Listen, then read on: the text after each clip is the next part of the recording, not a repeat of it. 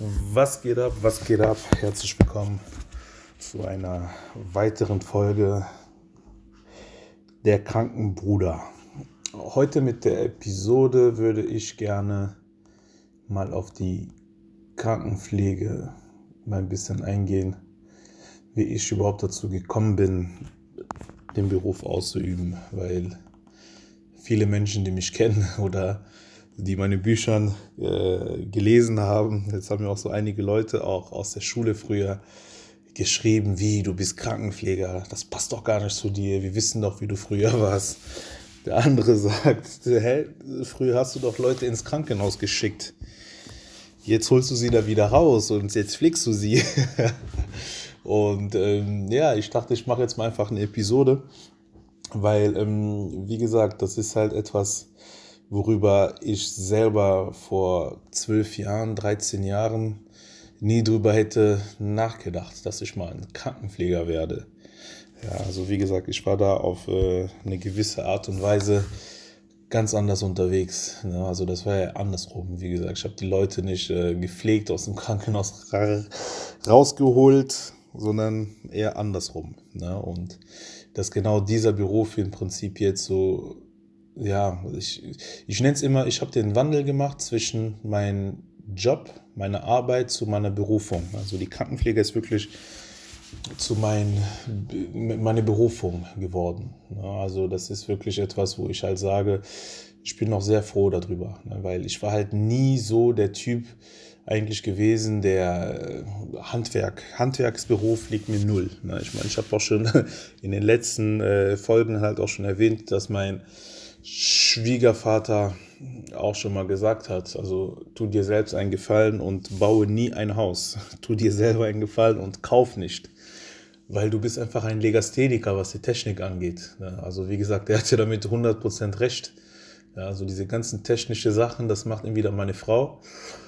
Oder ich warte halt, bis der Schwiegervater irgendwann kommt und äh, damit er die Schrauben fester ziehen kann und machen, tun und wechseln kann zum Baumarkt ich habe auch irgendwie so mal probiert, das Bett meiner Tochter mal irgendwie aufzubauen und die hat sich reingelegt und das Bett ist zusammengesackt. da musste der, der Freund oder Schwiegervater, wie auch immer, musste dann halt damals kommen, um äh, das Bett richtig. Also der ist dann zum Baumarkt gefahren, hat sich irgendwelche Bretter geholt und das Bett meiner Tochter gefestigt, so dass sogar ich jetzt mittlerweile in das Bett mich reinlegen kann, ohne dass das irgendwie zusammenklappt oder sowas.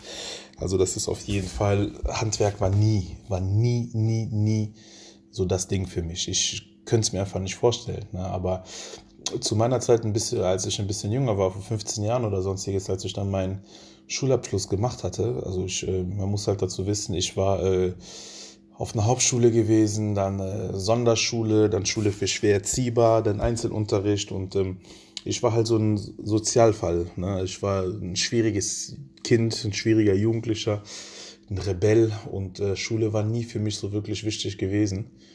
Und das hat sich dann halt auch irgendwann halt bemerkbar gemacht, als ich dann von der Schule geflogen bin, weil ich mich irgendwie geprügelt habe, weil ich irgendwie äh, Klassenbucheinträge, Klassenkonferenz und äh, ging sogar so weit, dass ich mal in die Schule eingebrochen bin und äh, habe dann die Klassenarbeiten geklaut und das an meine Mitschüler irgendwie verteilt.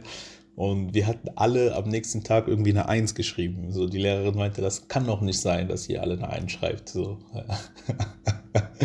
und dann irgendwann kam es raus, dass ich im Prinzip äh, ja, die Klassenarbeit geklaut hatte und das halt an allen verteilt habe, so für ein bisschen Geld halt. Ne? So. Lauter solche Sachen. Und dann bin ich halt von der Schule geflogen. Dann kam ich auf die äh, Sonderschule nach Köln Lindweiler, Lindweiler Hof, äh, nicht, nicht Lindweiler, sondern wie heißt es nochmal das Dorf da? Bicken, Bickendorf. Bickendorf, genau so hieß das früher. Bickendorf, dann kam ich auf die Sonderschule und ähm, ja, da war neben meiner Klasse, also wir hatten halt geistig Eingeschränkte, wir hatten körperlich Eingeschränkte, also das war mehr so eine integrative Schule. Aber ich glaube, damals vor 15 Jahren hieß das noch nicht so integrative Schule. Da hat man wirklich noch gesagt, äh, Sonderschule, Schule für schwer erziehbar und äh, Konzentrationsstörungen, was auch immer. Nur war es bei mir nie der Fall gewesen. Ich war weder ein Sonderfall, was äh, das Geistige angeht oder sonstiges, sondern ich hatte einfach noch keinen Bock auf die Schule. Ich hatte keinen Bock auf die Schule, ich hatte keinen Bock auf äh, Deutsch, Mathematik und äh, Englisch oder keine Ahnung, was, was die Lehrer ständig von uns verlangten. Weil ich einfach der Meinung war, ähm, ich kann mich ja nicht darüber definieren, weil ich jetzt eine äh, Englisch eine schlechte Note habe, Deutsch eine schlechte Note und Mathe eine schlechte Note, dass ich deswegen dumm bin. Ja, also das war nie so das Ding für mich. Ich hatte zum Beispiel im Sport immer eine Eins gehabt. Ich hatte in äh, Ethik oder Religionsunterricht immer eine Eins gehabt. Ich habe in Musik, in Kunst, in Biologie und sonstiges halt immer Einsen geschrieben. Aber halt die drei Hauptfächer, worauf es eigentlich ankommt, habe ich halt verkackt, weil das, ich bin vor 20 Jahren nach Deutschland gekommen und fünf Jahre später sollte ich irgendwie äh, Abschlussprüfungen und sonstiges halt schreiben, wo ich die Sprache noch nicht wirklich beherrscht hatte. Ne? Also ich meine, ja, und äh, die Interesse war einfach nicht da. Und selbst da habe ich es auch geschafft, von der Sonderschule auch runterzufliegen. Ich kam in ein Kinderheim in die Eifel, Kall, Urft, Urft bei Kall hinter Euskirchen. Und ähm, ja, da kam ich dann halt in so eine Schule. Die hatten halt so eine heimeigene Schule, so für schwer erziehbare Kids. Und mein Fall war halt so schwierig gewesen, dass ich sogar ins Einzelunterricht musste. Ja, also das, äh, die hatten auch so Möglichkeiten, so den Jugendlichen halt so ja, ein bisschen abgetrennten Unterricht halt abzugeben, also äh, anzubieten. Ne? Und da bin ich halt auch hingekommen. Und die Kids da, die waren aber anstrengend. Also die, die waren noch schlimmer als ich. Also ich, bei mir war das halt eher so Lustlosigkeit. Während es bei denen wirklich so, die haben sich geprügelt, die haben sich geschlagen, die haben gemacht und getan, wo ich einfach selber gemerkt habe, ich gehöre nicht hier hin. Ich muss irgendwo schnell anders hin. Ne? Und die äh, Erzieher damals, die Pädagogen, haben mich dann halt auf eine Schule eigen, äh, auf eine heimeigene Schule dann halt getan für schwer Erziehbaren. Und dann ging es einigermaßen. Ne? Also da konnte ich mich schon ein bisschen wohler fühlen. Und ich habe dann auch sogar den Sprung geschafft von diesen schwer erziehbaren Schule, Sonderschule, Schrägstrich, dass ich dann halt auf eine normale Hauptschule halt gekommen bin. Ne? Und dann in der 9. Klasse gingen dann halt einige Leute ab. Ich hatte das auch schon in meinem früheren Podcast halt erzählt. Ne? Also die, die nach der 9. Schule abgehen, ne? das war halt klar, dass aus denen jetzt speziell nichts äh, Großartiges wird. Also das habe ich dann halt auch gemerkt, wo ich halt gesagt habe, ich will auf den, nach der 9. Klasse auf gar keinen Fall abgehen. Weil die Leute, die nach der 9. Klasse abgegangen sind, das sind halt Leute, die teilweise auch noch so Papa hatten, Mama hatten und Leute, wo sie halt wussten, ja, ich kann halt in der Firma von Papa arbeiten, ja, oder bei Mama in der Bäckerei oder sonstiges halt. Und das alles hatte ich halt nicht. Ne? Also war für mich halt so ganz klar, du musst, wenn möglich, ein zehn, zehnte Schuljahr äh, beenden, dann irgendwie eine Ausbildung anfangen und dann halt schauen, dass du da irgendwie äh, auf die Beine kommst halt. Ne? Und äh, so kam es auch. Ich habe mir wirklich Mühe gegeben, diese Fächer Deutsch, Mathe, Englisch, die ich im Prinzip nicht konnte oder keinen Bock hatte, jahrelang irgendwie zu machen, wo ich eine 5 und 6 teilweise jahrelang geschrieben habe, habe mich soweit so aufgerappelt, dass ich dann halt, äh, ja, die Kurse dann teilweise mit 2 belegt habe in Englisch. Ich bin dann gewechselt, Englisch E-Kurs, also ein Erweiterungskurs und äh, Mathe das gleiche, Deutsch auch, sodass ich sogar am Ende des Tages auch nochmal in... Ähm, in der Schule dann halt äh, einen Abschluss bekommen hatte, der Klasse, also der Typ 10b. Ne, und mit einem 10b-Abschluss konntest du halt damals sehr viel machen. Also schon mal mehr als äh, Abgang nach der 9. oder Abgang nach der 10. 10. 10a. Ne? Also 10a, das war halt so das, äh, wie soll ich sagen, damals war das 15 Jahre, so das Typische halt. Ne? So, da wurde man Koch, da wurde man irgendwie, äh, was weiß ich, irgendwo so Servicekraft bei irgendwie, wo, was. Und ähm, da sind halt Sachen, die wollte ich prinzipiell einfach nicht machen. Ne? Das war einfach so, für mich kam das definitiv nicht in Frage. Aber was kam denn halt für mich in Frage? Weil in der Eifel, wo ich äh, teilweise gelebt hatte, das war halt so typisch, dass jeder, der nach der 10. abging, egal ob 10a, 10b, entweder das einjährige Wirtschaft und Verwaltung gemacht hat oder höhere Handelsschule, je nachdem, wenn die Noten gut war, oder sogar aufs äh, Wirtschaftsgymnasium oder sonstiges gegangen sind. Aber da sind ja Sachen, die waren für mich, kam erstmal so nicht in Frage, Wirtschaftsgymnasium und höhere Handelsschule oder keine Ahnung was, das war halt nichts. Ne? Aber ich hatte auch nicht so Bock, direkt eine Ausbildung als ein Handwerker anzufangen, weil das war halt das, was die Eifel uns damals angeboten haben. Wie gesagt, in Kall, wo ich dann teilweise gelebt habe, oder auch in Euskirchen, jeder, der abging, der wurde Dachdecker, der wurde Maurer, der wurde Kfz-Mechatroniker, der wurde halt äh, Zimmermann, Schreiner, Tischler, alles so in diesem handwerklichen Bereich. Man hatte als Mann oder als Junge nicht wirklich so die Perspektiven, beispielsweise wie es die Mädchen hatten. Also die Mädchen, die konnten da wirklich so teilweise auch äh, im Einzelhandel Regale einräumen, die könnten irgendwie, äh, konnten Bankfachkraft oder irgendwie sowas werden. Die konnten als Krankenschwester, äh, Arzthelferin oder sonstiges halt irgendwie, konnten sie dann halt machen, während die Jungs halt alle so für das äh, Handwerkliche irgendwie so getrimmt worden sind. Und ich wollte definitiv nicht das Handwerkliches machen. Aber ich wusste halt auch nicht genau was. Also habe ich mich doch für, die, äh, für das einjährige Wirtschaft und Verwaltung angemeldet und habe dann im Prinzip mein Jahr halt abgesessen. Und dann kam es halt, dass wir dann äh, die Schulpraktikum halt machen mussten und äh, wir sind dann damals ins äh, BIZ Büro, oder wie hieß das nochmal Berufsbildungszentrum irgendwo oder BZI BZI glaube ich hieß das dann genau in Euskirchen da waren wir halt, das war halt eine riesen Lagerhalle und dann waren halt so verschiedensten Menschen, die ähm, mit ihren Firma dann halt standen und um die Jugend im Prinzip so geworben haben, ja, kommt zu uns, wir bieten dies, wir bieten jenes, wir machen keine Ahnung was. Und äh, ja, da war halt auch ähm, eine Dame dabei gewesen, die äh, für die Physiotherapie Euskirchen, also in, in Euskirchen eine Physiotherapie hatte. Und sie hatte mir halt angeboten gehabt, ja, komm mal vorbei, schaust dir mal an, du bist kräftig, groß und äh, das wird dir bestimmt gefallen. Ne? Wie wär's mal damit? Und ich dachte mir, ja, gucke ich mir mal an. Aber bin jetzt mal nicht hingegangen, sondern ich äh, habe erst mal so das Typische gemacht wie alle anderen. Ne? Also ich bin, äh, mein erstes Praktikum war als äh, Kfz-Mechatroniker in Sötenich. Das ist auch da bei Kall, da in Eifel zwischen Urft und, und Kall, Sötenich, ein Opel Autohaus. Und da war ich im Prinzip so ein richtiger äh, Sklave, würde ich schon fast sagen, ja, weil ich habe da drei Wochen Praktikum gemacht und ich habe im Prinzip kein Auto von innen gesehen. Ich dürfte nicht mal die Winterräder wechseln oder irgendwie was machen. Halt. Man denkt halt immer, ja, ich mache jetzt ein Praktikum als Kfz-Mechatroniker aber am Ende des Tages saß ich im Prinzip im Hof und ich musste dann halt Unkraut jäten. Ob sie gemerkt haben, dass ich ein äh, Handwerk, Legastheniker war oder nicht, sei mal dahingestellt. Aber ich durfte, wie gesagt, vom ersten Tag an in Sötenich bei diesem Opelhaus äh, im Prinzip Unkraut wegmachen. Ne? Da sitzt du halt von morgens 7.30 Uhr bis Nachmittag 16 Uhr.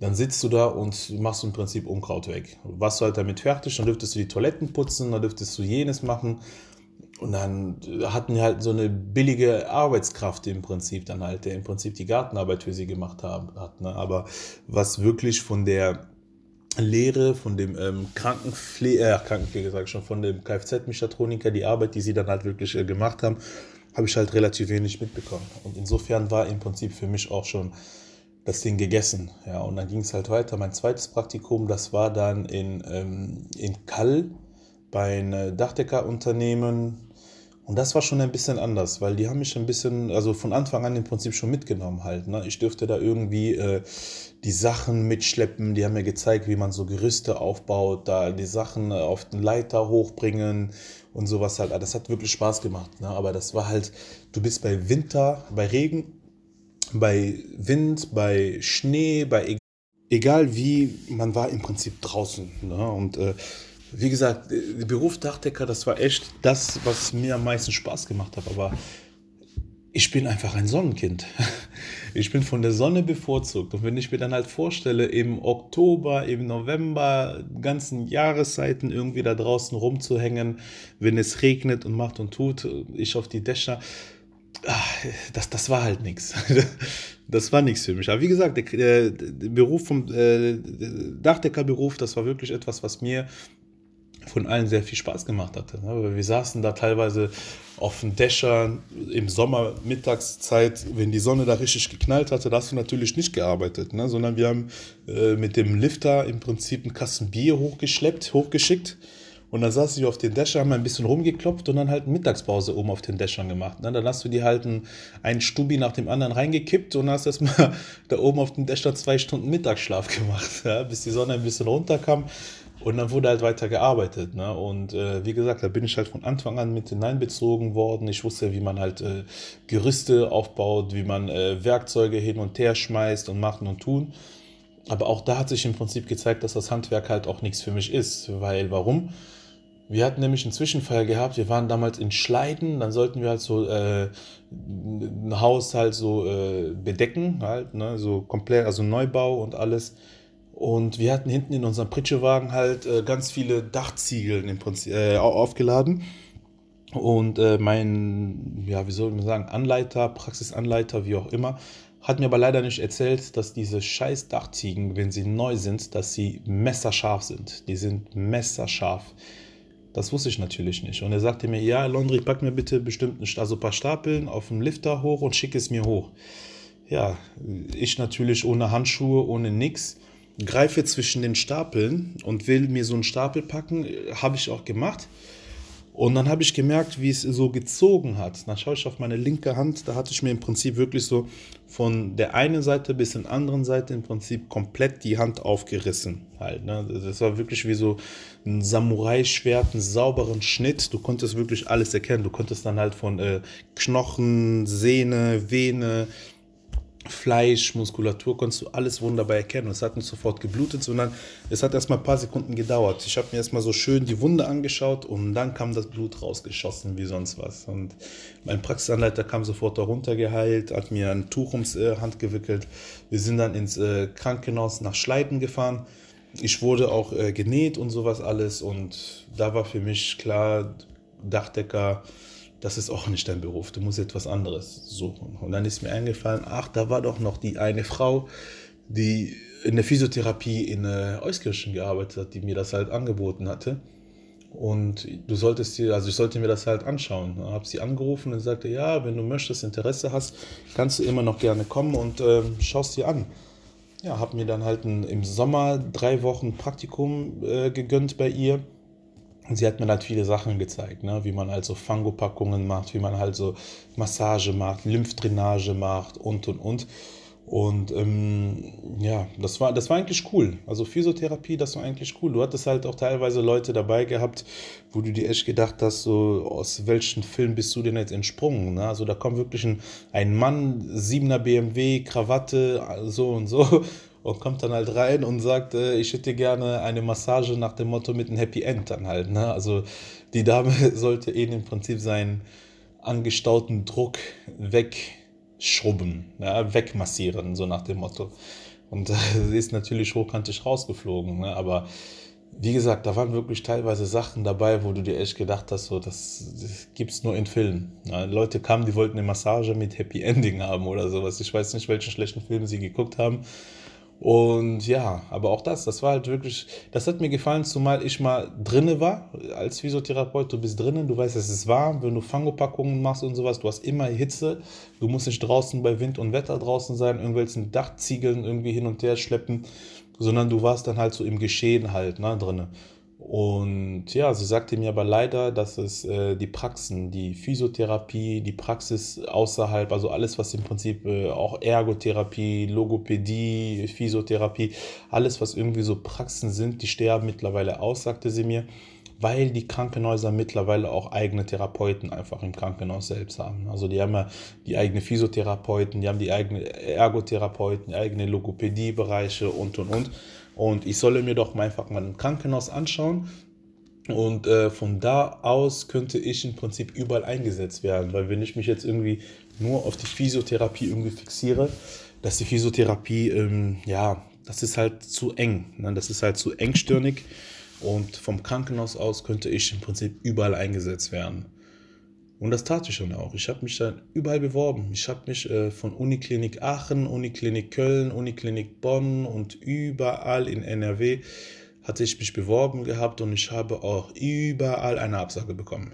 Also es war kein Krankenhaus mit dabei, die mich einstellen wollten von den ganzen großen Unikliniken und wie sie alle heißen, bis auf das Krankenhaus in Euskirchen. Und da war ich auch eingeladen. Ich war auch da eingeladen zu einem äh, Einstellungsgespräch, äh, Vorstellungsgespräch und Einstellungstest und alles auch gemacht. Und blöderweise, Einstellungstest, äh, da war Mathematik. Mathematik, wie schon erwähnt, ich habe mein Leben lang immer Fünfen und Sechsen geschrieben und äh, jetzt sollte ich irgendwie eine Kochelsalzlösung irgendwie zusammen machen. Wie viel Prozent musst du da reinmischen? Dreisatz, Prozentrechnung und und und war nix, war nix für mich. Ja. War nix für mich. Und die haben mich trotzdem nach dem Test trotzdem eingeladen, um mir dann halt zu sagen, dass ich mit meinem Bild im Prinzip nicht da reinpasse. Also ich sei nicht das, wonach sie halt irgendwie äh, am Suchen waren. Ich mir auch ähm, ja ganz unschwer erklärt, ohne mir irgendwie zu sagen, dass ich meine Matheprüfung, was da gefragt worden ist, komplett verkackt hatte, auf gut Deutsch gesagt. Aber das hat er Gott sei Dank nicht gesagt, sondern einfach, ich passe nicht in das Bild. Ja, das ist nicht das Bild, wonach sie suchen. Und ich habe es auch so akzeptiert halt. Ne? Und ähm, ja, dann stand ich da und ich wusste halt nicht, was ich machen soll. Und dann dachte ich mir, komm, weißt du was, dann bewirb dich auch in den kleineren Krankenhäusern. Es muss ja nicht gleich irgendwie äh, Charité und äh, Grace Sloan Memorial in Seattle sein, sondern man kann auch irgendwie die kleineren Krankenhäuser sich halt irgendwie angucken. Und, ähm, und ähm, ja, das habe ich mir dann halt auch äh, vorgenommen und auch gemacht. Ich habe mich in den kleineren Krankenhäusern beworben und alles. Und ich bekam vom Krankenhaus Brühl direkte Zusage. Und ich bin da hingegangen und äh, habe ein Vorstellungsgespräch gehabt und alles war ist top gelaufen, zumal die Pflegedienstleitung damals halt so ein riesen Afrika-Fan war. Sagte sie, oh, ich habe in Afrika, in Senegal, Nigeria oder Kamerun oder keine Ahnung irgendwie gelebt mein Leben lang. Es war immer wunderschön. Ich habe eine gute Beziehung zu den Afrikanern und super, sie mit bei uns im Haus zu haben. Und äh, ja, ich dachte mir halt damals über äh, Thema Quotenschwarze in ein Unternehmen halt nicht, äh, hatte ich nicht nachgedacht. Aber in dem Moment war ich für sie im Prinzip erstmal so der Quotenschwarze und das habe ich dann halt auch irgendwie akzeptiert. Ne? Und das ging dann halt so, dass sie mir halt gesagt hat, ich wäre halt zu jung gewesen. Ich war damals, glaube ich, 15. Ich war 15 und die sagte, ich sei zu jung dafür und ähm, sie würde mir jedoch anbieten, dass ich die, ähm, dass ich ein Jahrespraktikum mache und nach dem Jahrespraktikum wäre ich dann halt 16 und könnte dann halt äh, die Ausbildung zum äh, Gesundheit- und Krankenpfleger machen. Und äh, das Jahrespraktikum wäre sogar bezahlt. Ne? Also sie hat mir angeboten damals, dass ich irgendwie 110, äh, 120 Euro Taschengeld monatlich kriege und ich könnte halt im Krankenhaus eigenen Schwesternwohnheim im Prinzip leben. Ne? Weil ich habe zu der Zeit damals in einem Kinderheim oder betreutes Wohnen halt von der Institution, wo ich halt äh, reinkam. Wie gesagt, auch dafür nähere Informationen in meinen Büchern allein in eine fremde Welt, fremd in eigene Land und der Krankenbruder, das demnächst erscheinen soll. Also jetzt wieder kleine Schleichwerbung wie immer zwischendurch. Da steht es auf jeden Fall detaillierter drin, wieso, weshalb ich in Kinderheim, Heim für schwer Erziehbaren gekommen bin, betreutes Wohnen und sowas alles. Auf jeden Fall hatte ich schon halt damals da drin äh, da gelebt und da war halt die Möglichkeit gewesen, dass ich halt ein Jahrespraktikum mache und halt im Schwesternwohnheim halt leben konnte. Ich bin auch mit ihr mitgegangen. Sie hat mir auch das äh, Schwesternwohnheim gezeigt und alles und nein. Also äh, die Antwort war direkt nein.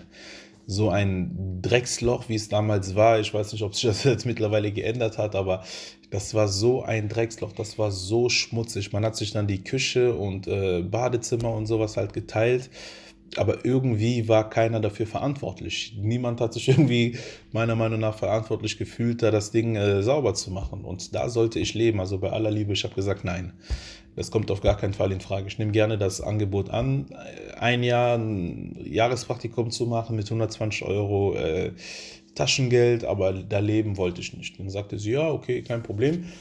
dann komm mal vorbei und dann kannst du dir das halt angucken. Ne? Und so habe ich das auch, auch gemacht. Ne? Ich kam dann, äh, wann war das? 2008 oder 2009.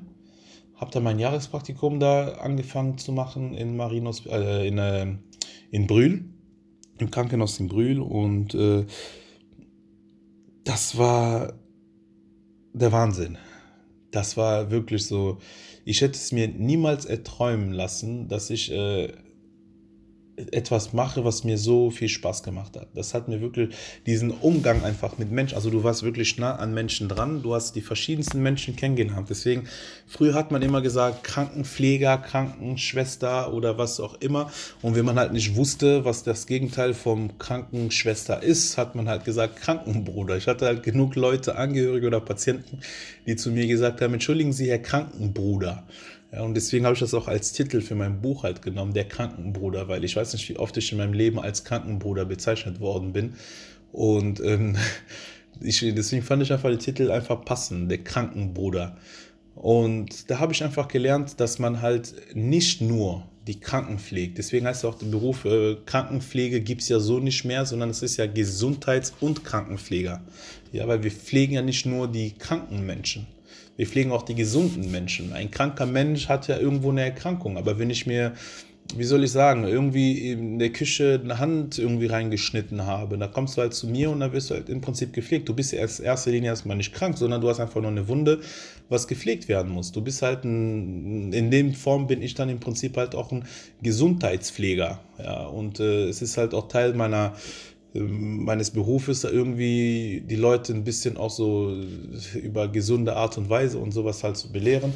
Und ähm, ja, da habe ich halt erfahren, äh, wie schön es sein kann, mit Menschen zusammenzuarbeiten. Aber das war halt so dieses jugendliches Bild einfach. Ne? Du entdeckst irgendwas Neues, was du nicht kennst. Und dann denkst du dir so, wow, geil, genau das ist das, so, das will ich machen. Und dann guckst du dir halt die Leute, die teilweise in dem Beruf schon seit 20, 30, 40 Jahren da arbeiten. Und das, was sie mir immer gesagt haben, Jung, mach was anderes. Ich glaube, jeder, der irgendwie in der Pflege anfängt, ich glaube, der kriegt diesen Spruch zu hören. Um Gottes Willen, such dir was anderes.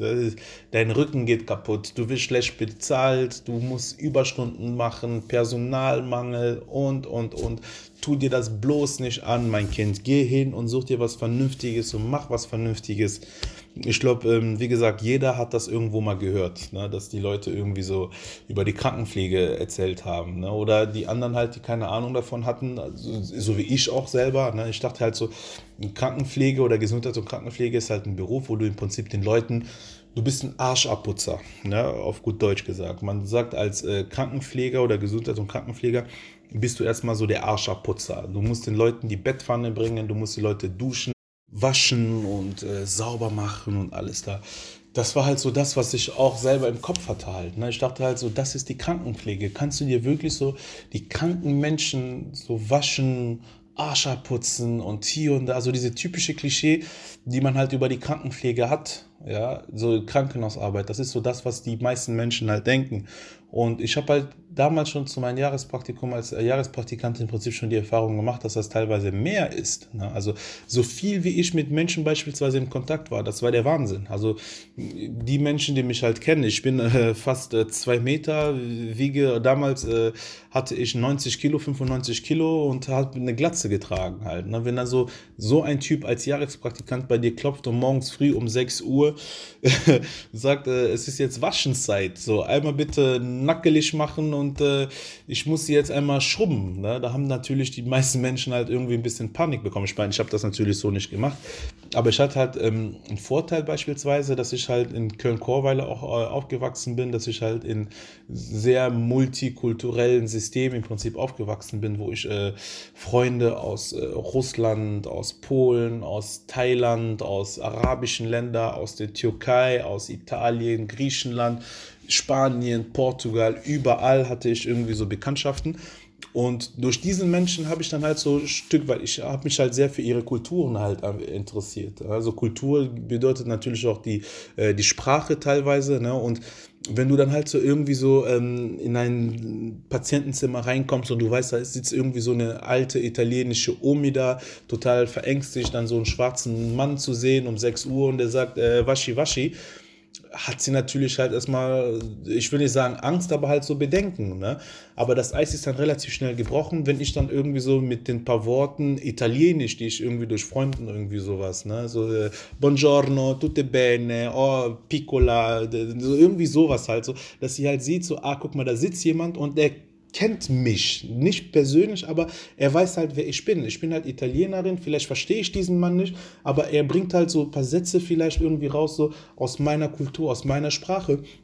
Und dass es halt irgendwie so ein bisschen so das Eis gelockert hat, ne? Oder irgendwie so eine russische Oma oder sowas. Du kommst in dein Zimmer rein und dann guckst du eine russische Oma und sagst, niet, niet, niet. Und du sagst, äh, Привет, как дела? Хорошо, я Schokolad не seid. Und die hört und die lacht, ne? Die, die lacht einfach, weil die denkt sich halt so, oh geil. So, da steht auf einmal ein, ein schwarzer Mann und äh, sagt, ich bin ein Schokoladenhase. So. das ist halt natürlich etwas, was dir oder was mir damals halt äh, die Arbeit halt sehr erleichtert hat. Ne? Oder auch so die Kölsche. Ne? Man, man, kennt ja die rheinländische Schnauze, ne? der Kölsche. Da kommt der Schwarte rein und er sagt, hier, komm mal hier schrubben. Ne? Und dann auf einmal fängt der Schwarte auf einmal Kölsch mit dir zu sprechen. Da denkt die Oma sich, oh, da ist eine Jutta, da ist, da ist eine Jutta. Es kam mir sogar manchmal vor, dass die 85-Jährige dann halt irgendwie gesagt hat, ja, wo ist der Neger, wo ist der Neger? Ich will von dem Neger gewaschen werden. Lass mich in Ruhe, hol mir den Neger. Der Neger ist doch immer so lieb. Der ist doch immer so Jutta. Die haben mich immer Jupp genannt, weil Laundry war für sie zu anstrengend. Dann haben gesagt, ja, hol mal den Jupp, ey, der Jupp ist ein Jutta, der ist ein guter Neger, der soll mich waschen, ne? ich will nur von den Jupp angepackt werden. Und wie gesagt, heute diskutiert man natürlich darüber, oh mein Gott, eine 85-Jährige hat äh, zu Laundry Neger gesagt. Hey, ja, wie gesagt, ich will das nicht wieder zum Thema machen, aber wie gesagt, damals hat es mir halt sehr viele Türen geöffnet, einfach, dass ich so Multikulti aufgewachsen bin, dass ich einfach mich für die Sprachen interessiert habe, für die Kulturen der Menschen. Also es war für mich zum Beispiel logisch, wenn ich eine türkische ältere Dame oder eine arabische ältere Dame, das war für mich klar, dass ich nicht in das Zimmer reingehe und dass ich sie auf einmal schrubben will, sie ausziehen oder sie ohne Kopftuch oder sonstiges sehe, weil ich wusste einfach durch meine Freunde, Bekanntenkreis, dass man da halt ein bisschen Nähe, Distanz und äh, Respekt halt bewahren muss. Wo ich halt gesagt habe, ey, guck mal, Zimmer 28, da ist eine ältere türkische Dame, geh mal bitte hin und du bist eine Frau, ist vielleicht anders halt. Ne? Aber wenn ich halt wusste, da war jetzt so eine türkische Amja, da bin ich natürlich reingegangen. Ne? Sena Pion, Efendem Amja, oh, Meraba, Meraba. Dann hat man halt so gelacht. Ne? Man hat so gelacht und da war das halt auch so locker, so cool und alles. Und das ist auch die Krankenpflege.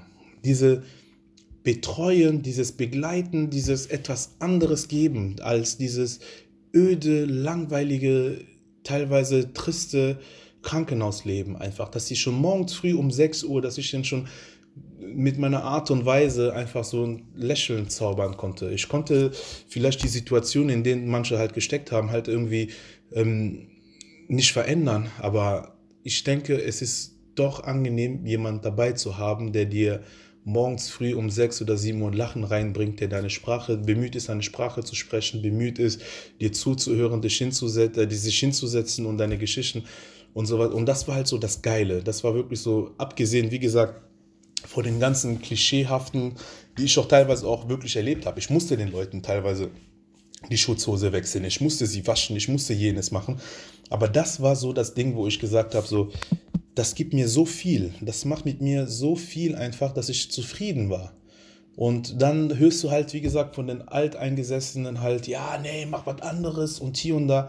Also ich sage persönlich für mich, jetzt mittlerweile nach fast 15 äh, Jahren Krankenpflege, ich würde es niemals jemanden ausreden wollen. Jemand, der sagt, ich will den Beruf äh, des Krankenpflegers machen, würde ich niemals ausreden, weil das ist, es gibt für mich aktuell nichts schön. Ich kann mir nichts Schöneres vorstellen, als diesen Umgang mit Menschen zu haben, Menschen aller Länder, aller Kulturen und natürlich mit Hinblick natürlich auch, ähm, dass man deren Kultur, dass man ihr Leben und sonstiges halt auch respektiert, das kann dir so vieles geben einfach, wo ich einfach gesagt habe, ich will diesen Beruf machen, egal was die Alten da alle sagen. Und ich habe es halt auch durchgezogen. Ich habe mein Jahrespraktikum auf der Station gemacht, habe aber leider nicht so viel Einblick gehabt, wie ich das halt gerne haben wollte, weil ich nämlich nach sechs Monaten dann halt in eine OP kommen musste. Ne? Weil wir haben damals ein Jahrespraktikum angefangen. Wir waren, glaube ich, mit äh, 16 Leuten zusammen und ähm, ja, die sind ein nach dem anderen abgegangen, ne? weil es kamen halt natürlich Leute, das sind ja so diese typischen, ne? die sagen, ja, meine Mutter war Krankenpflegerin, meine Großmutter war Krankenpflegerin, mein Opa war Arzt, Krankenpfleger liegt mir im Blut ich will das jetzt äh, auf jeden Fall machen. Aber nach der ersten Isolationszimmer mit äh, Clostridien und äh, Norovirus oder sonstiges hatten sie natürlich keinen Bock mehr. Ne? Nach dem ersten Decubito, äh, Decubitus äh, hatten sie auch keinen Bock mehr. Nach erstem Mal irgendwie angespuckt werden, hatten sie auch keinen Bock mehr. Da waren wir von 16 Leuten, waren wir glaube ich schon noch mit acht oder neun Leuten da gewesen. Und äh, wir hatten auch eine Jahrespraktikantin, auch als OP-Schleuserin, die hat auch schnell äh, das Lager verlassen und dann bin ich im Prinzip dann halt für sie eingesprungen. Ne? Habe dann äh, die, äh, den OP-Schleuser im Prinzip gemacht und habe dann halt Leute rein und raus. Ne? Und das war halt so der Einblick, ich dürfte jetzt den Einblick äh, haben, woher die chirurgischen Patienten beispielsweise kamen. Ne? Weil wir bekamen sie immer so fertig operiert, schon auf Station, teilweise schon mobil und alles da da war das schon gut halt. Ne? Und jetzt konnte ich dann halt sehen, okay, es kommt jetzt jemand rein, was wird gemacht und hier und da. Und ähm, ja, meine Hauptaufgabe bestand im Prinzip eigentlich da drin, darin, dass ich äh, die Regale aufgefüllt habe, neue Skalpelle, wenn Bestellung war, aufgeschrieben, das an Stationsleitung gegeben, OP-Leitung gegeben. Sie hat dann das halt bestellt und wenn das alles fertig war, dürfte ich dann halt die Patienten einschleusen, wenn sie dann morgens früh kamen. Wir haben sie halt eingeschleust und äh, sie kamen dann rein, wurden operiert und dann halt wieder raus. Ne? Und ich hatte halt das Glück, dass ich halt immer zügig gearbeitet habe, was das Aufräumen und sowas alles angeht, dass ich mir halt die einzelnen Operationen halt anschauen dürfte. Ne? Und die Anästhesie in äh, Brühen, muss ich wirklich sagen, da, die waren alle top. Ne? Die waren wirklich alle top gewesen. Die haben mich bei jeden Operation, wo ich teilweise mit war, da haben sie mir alles erzählt, ne? alles erklärt von Anfang an, die Narkose, Propofolgabe oder bei den Kindern Lachgas oder keine Ahnung, alles einfach erklärt und auch die Operation dann halt. Ne? Und wir hatten damals ähm, drei Operationssälen, da war immer so die äh, Gynchirurgie, da war Abdominalchirurgie und da war ähm, die Unfallchirurgie, ne? also auch äh, Knochen-OP genannt. Ne? Warum das Knochen-OP genannt worden ist, das habe ich dann halt auch erfahren dürfen, weil es wurde gehämmert. Ja? Also du gehst in den OP rein, die fangen erstmal an ganz normal mit Skalpell und alles und auf einmal packt der operierende Chirurg da irgendwie so einen Bleckendecker aus, um eine Hüftpfanne oder sowas jetzt irgendwie so äh, zu erneuern. Ne? Oder wirklich so mit Hammer und Meisel draufhauen, Knochen brechen, machen, tun, rausbohren, raussägen und wirklich so die, die ruckeln, schieben, drücken, machen, tun, wie äh, beim Schreiner oder beim Tischler halt teilweise. Da denkst du dir erstmal so, oh, krass. Okay, Knochen-OP, jetzt versteht man halt, ne? Und anders war es zum Beispiel halt bei den Abdominalchirurgen. Die Abdominalchirurgen, das waren so die Weichen. Ne? Also der Chefarzt auch damals, er war auch eher so sanft, so ruhig, ne? Und er war halt so, derjenige, der halt so für die Weichstellen-Eingriffe war. Ne? Wir hatten halt also so, so, so Wippeloperationen oder sowas, die wirklich stundenlang teilweise gingen, wo der Arzt im Prinzip im Bauch irgendwas gesucht hatte, wo er selber nicht wusste, was, wonach der halt sucht. Den Darm irgendwie ausmassieren, schauen, machen, tun, Tumorenentfernung und äh, auch so einfache Sachen äh, wie Leistenoperation, Nabeloperation und sowas halt alles.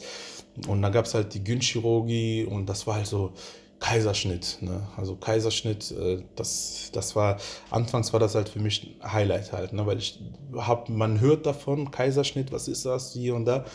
Aber wenn man halt im OP teilweise mit dabei ist, dann ist das, das geht so schnell. Also ein Kaiserschnitt, dann hast du in wenigen Minuten halt, ne? So vom Schnitt bis das Baby im Prinzip raus ist, das dauert wenigen Minuten. In wenigen Minuten einen kleinen Schnitt gemacht, Kind rausgeholt und äh, ja, das waren halt so die letzten sechs Monate halt gewesen, die ähm, äh, als OP-Schleuser. Und da waren halt auch so die wildesten Geschichten halt auch mit teilweise. Also wir hatten halt, es war nicht immer alles gut. Ja, also jetzt nicht von Arbeiten her, aber halt so von den Geschichten, die wir oder die ich dann teilweise erleben musste, durfte.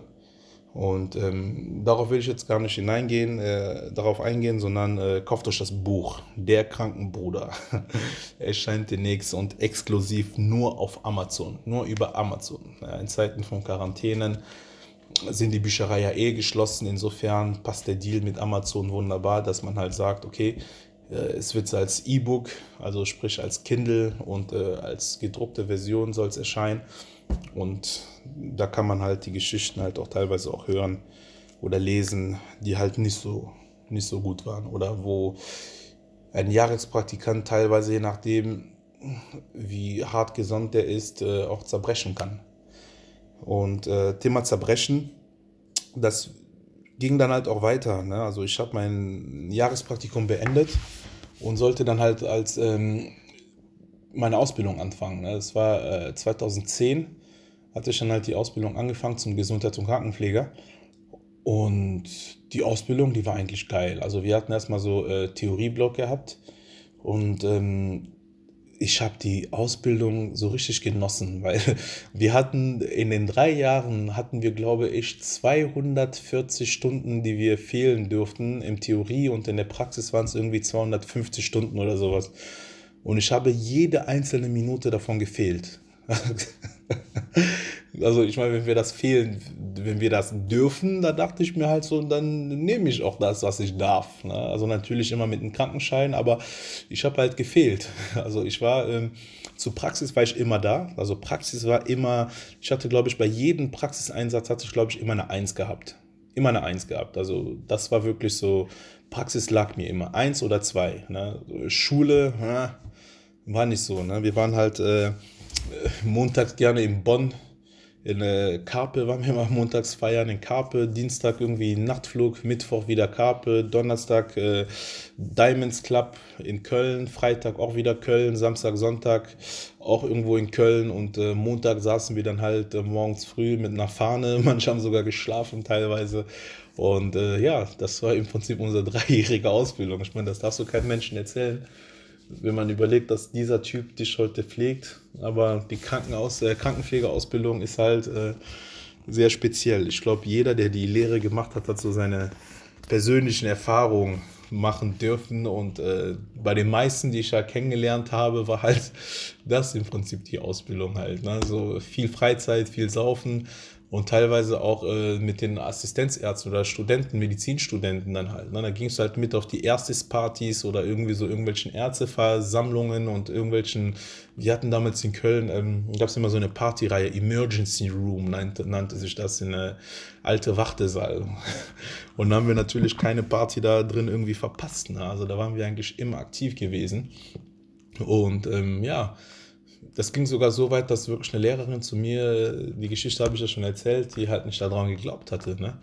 Aber am Ende des Tages habe ich ja doch irgendwie es gepackt, die Krankenpflege dann halt zu machen, die Ausbildung, die dreijährige. Ne? Und wie gesagt, die dreijährige Ausbildung, die war halt auch nicht ohne, ne? weil so gut wie die Krankenpflege auch ist, manchmal hat es auch seine Schattenseiten. Ja, manchmal hat es auch seine Schattenseiten, weil in meinem Werdegang zum Gesundheits- und Krankenpfleger galt immer der Spruch, Haie werden schwimmend geboren. Bedeutet, die Krankenpflege an sich als Krankenpfleger, Krankenschwester, Gesundheits- und Krankenpfleger, du hast keinen Platz für Schwäche oder keine Zeit für Schwäche. Und das habe ich auch relativ früh erfahren. Ich hatte damals mein, einer meiner ersten Einsätze und ich hatte eine Patientin gehabt und äh, ich sollte ihr Essen anreichen. Ja, ich sollte ihr Essen anreichen und ich wusste halt nicht. 85-Jährige, die war schon präfinal, also das bedeutet wirklich so, man hat im Prinzip nur darauf gewartet, dass sie ähm, verstirbt, ja, auf gut Deutsch gesagt. Und ähm, bestimmte Menschen, überwiegend auch viele ältere Menschen, wenn sie halt präfinal sind im gehobenen Alter, haben halt so einen sehr trockenen Schleimhaut halt. Ne? Also es bildet sich halt so, so Belag im Mund, im Rachen, so nennt sich halt Burg. Und da musst du halt gucken, dass du halt ähm, mit Mundpflege halt im Prinzip die äh, äh, Sachen halt aufweichst und sowas alles, dann Burg wegmachst und Mundpflege und alles da. Ne? Und das war bei der Patientin halt auch so der Fall gewesen, dass sie wirklich so stark verschleimt war und wie gesagt präfinal. Und ich wusste nicht, was ich machen soll. Man hat mich geschickt, geh hin und gib ihr zu essen. Und ich bin natürlich dahin gegangen und habe ihr Essen gegeben. Aber mir war klar, dass diese Frau definitiv kein Steak essen kann. Dass diese Frau definitiv kein Bratkartoffeln essen kann. Aber das Einzige, was halt wahrscheinlich gehen würde, wäre halt ein Joghurt. So, dachte ich mir halt. Was habe ich gemacht? Du gibst einer präfinalen Patientin, die voll verschleimt und alles da innen ist, einen Joghurt. Ja, und wie gesagt, ich war damals äh, 16 oder was, 15, 16 und es hat mir keiner gesagt. Und ich habe ihr Joghurt gegeben und das ging runter. Das ging sehr gut runter sogar. Nur das Problem war, es ging nicht in den Magen, sondern es ging alles in die Lunge. Und sie wurde blass, die wurde blau, sie wurde lila. Dann habe ich halt Alarm gerufen und die Kollegen kamen alle rein und sofort Maßnahmen ergriffen. Man hat sie gesaugt und hier und da, alles da. Man hat die Patientin erstmal so weit erstmal retten können, aber ein paar Minuten später ist sie verstorben. So. Und du bist halt ein Jahrespraktikant, Auszubildender und du sitzt da und in dein Kopf geht vor, habe, bin ich jetzt dafür verantwortlich? Habe ich jetzt die Frau umgebracht? Und keiner redet mit dir. Und da kommt halt jemand um die Ecke, aus Spaß wahrscheinlich für ihn, und sagt, haha, du hast ihn getötet. So nach dem Motto, aus Spaß. Das sagst du zu einem 15-, 16-Jährigen,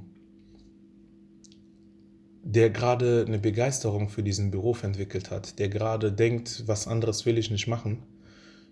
Und dann gehst du hin und sagst, du hast ihn umgebracht.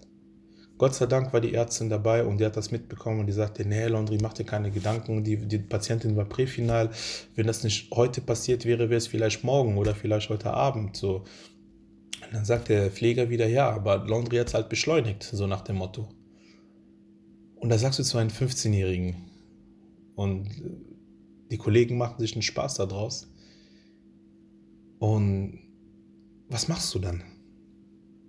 Was machst du als Praktikant? Was machst du als Auszubildenden?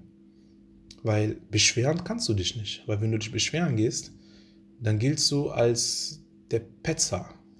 Ja, da giltst du als die Ratte. Als jemand, mit dem keiner arbeiten will.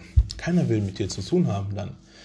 Weil alles, was passiert, gehst du ja sofort petzen nach dem Motto. Aber was vergessen wird, die Praktikanten oder die Schüler, da sind teilweise Kinder und Jugendlichen. 15 Jahre, 16 Jahre, 17 Jahre, lass es selbst 18 Jahre sein. Und als examinierter Pfleger gehe ich hin und sage, du hast jemand umgebracht. Was machst du dann? Was macht man dann als Praktikant? Und ich habe wirklich tagelang nicht schlafen können. Ich saß da und ich habe überlegt, scheiße, du hast die Frau umgebracht es ist deine Schuld, weil du hast ihr Joghurt gegeben und nach diesem Joghurt ist sie verstorben. Aber wie gesagt, was macht man da? Es sind viele Sachen, wo ich mir heute mittlerweile ziemlich sicher bin. Also das ist auch so wie auch meine Zeit im Kinderheim, wo ich einfach gesagt habe, die Pädagogen, die waren alle so blöd, die waren alle so nervig und die wussten gar nicht, wenn ich groß bin, werde ich es besser machen, ich werde es anders machen. Und das gleiche habe ich mir auch damals als Praktikant und als Schüler gesagt, als Auszubildender, wenn ich ein Krankenpfleger bin, ich will es anders machen, ich will es besser machen. Weil ich weiß, das ist ein Kind. Und in eine Verantwortung, solch eine Verantwortung zu geben, zu sagen, dass du jemanden umgebracht hast. Und das sind viele solche Fälle. Das sind viele solche Fälle, die halt auch passiert sind. Wie gesagt, ich habe auch von anderen Sachen auch schon gehört, aber das ist nur gehört. Ich mag, wie gesagt, ich mag nie über andere Menschen reden oder andere Situationen reden. Ich will immer meine Beispiele nennen, wo ich mir einfach denke, so, es gibt vieles einfach, wo man vielleicht überlegen sollte, wie man mit bestimmten Situationen umgeht. Ein anderes Beispiel ist, ähm, ich hatte eine Patientin gehabt, die war auch so um die 80, äh, adipös, also übergewichtig. Und sie hat halt mehrere Dekubitus gehabt. Und ich sollte dann äh, sie frisch machen, also neue Frischhose geben und äh, ihr Dekubitusverband erneuern. Und ich war auch mit meinem Praxisanleiter. Und er hat sie dann halt so zur Seite gedreht und ich sollte halt so, ja, die Schutzhose wechseln und das Verband wechseln und die hatte ein, am Steißbein hatte sie ähm, eine riesen Dekubitus, wirklich so. Die war wirklich nekrotisch. Also die, das Fleisch, die Wunde war alles komplett schwarz bis zum Knochen hin. Und er hat sich einen Spaß daraus gemacht, als ich dann halt da war und habe die Schutzhose gewechselt, dass er im Prinzip die Pobacken der Patientin auf und zu geklappt hat, sodass mir im Prinzip der Geruch, der Gestank so in die Nase reinlief. Und das ist halt nichts Schönes. Und er hat sich aber einen Spaß daraus gemacht, wo er dachte, das ist lustig. Das ist ein, wo ich mir dachte, du weißt schon, dass das ein menschliches Wesen ist. Mag vielleicht sein, dass sie somnolent ist, mag vielleicht sein, dass sie das nicht mehr mitkriegt oder sonstiges, aber du machst dir gerade einen Spaß daraus, die Frau so zu demütigen, die Frau so wie ein Stück etwas zu behandeln. Und warum? Und dann ging es halt weiter, dass die Frau auch nach einige Tage später halt verstorben ist und ähm, wir sollten sie halt runterbringen. Im Keller hatten wir dann halt einen Aufbewahrungsraum, einen Kälteraum, wo wir dann die Verstorbenen halt hingebracht hatten. Und ich bin halt mit dem gleichen halt runtergefahren und ich bin halt vorgefahren und sollte halt da rein und in dem Kälteraum unten lagen dann halt andere verstorbene Menschen und ich bin zuerst rein mit dem Kopf und er schiebt mich rein, macht das Licht aus und macht den Kühlraum zu. Sodass ich von innen ja nicht aufmachen kann. Und er fand das lustig. So. Man darf nicht vergessen, ich war ein Jahrespraktikant, ich war 15 Jahre. Ich meine, ich habe schon einiges in meinem Leben gesehen. Ich bin äh, durch zwei Kriege, zwei verschiedene Kontinente, zwei verschiedene Ländern bin ich schon gereist. Also ich habe Körperteilen an mir vorbeischwimmen sehen, ich habe verbrannte Menschen an mir vorbeilaufen sehen, ich habe Menschen mit Schusswunden und sonstiges halt schon im Alter von sechs, sieben Jahren schon gesehen. Das war für mich halt nichts Besonderes. Aber ich stelle mir vor, wie es halt jemanden ergeht, der vielleicht nicht so einen starken Charakter hat, der vielleicht nicht das erlebt hat, was ich erlebt habe. Und so einen 15-jährigen Jungen sperrst du in einen kühlen Raum mit sechs Leichen oder sechs Verstorbenen, Entschuldigung, und machst die Tür zu und machst dir einen Spaß daraus, ihn wirklich über 10, 15 Minuten da alleine da drin zu lassen in der Kälte mit verstorbenen Menschen. Und das sind halt Geschichten, wo ich mir halt denke, was machst du als Praktikant? Was machst du als Auszubildenden? Haie werden schwimmend geboren, also ist kein Platz für Schwäche in der Krankenpflege. Und auch hier gilt im Prinzip wie bei allen meinen Postcards, sei du selbst die Veränderung, die du wünschst auf dieser Welt. Wenn du eine Meinung bist, oder der Meinung bist, dass du es anders und besser machen kannst, bin ich. Ich versuche es anders zu machen. Sei du selbst die Veränderung, die du dir wünschst. Stell dir einfach vor, das ist ein nicht stell dir vor, das ist ein 15-Jährigen, wo du sagst, du hast einen Menschen umgebracht. Das ist ein 15-Jährigen, wo du sagst, wo du den einsperrst in den Kühlraum mit Leichen und noch zahlreiche solche Geschichten, die halt vorgekommen sind. Aber dafür kauft mein Buch. In diesem Sinne, wie immer, Peace and out. Bis zur nächsten Folge.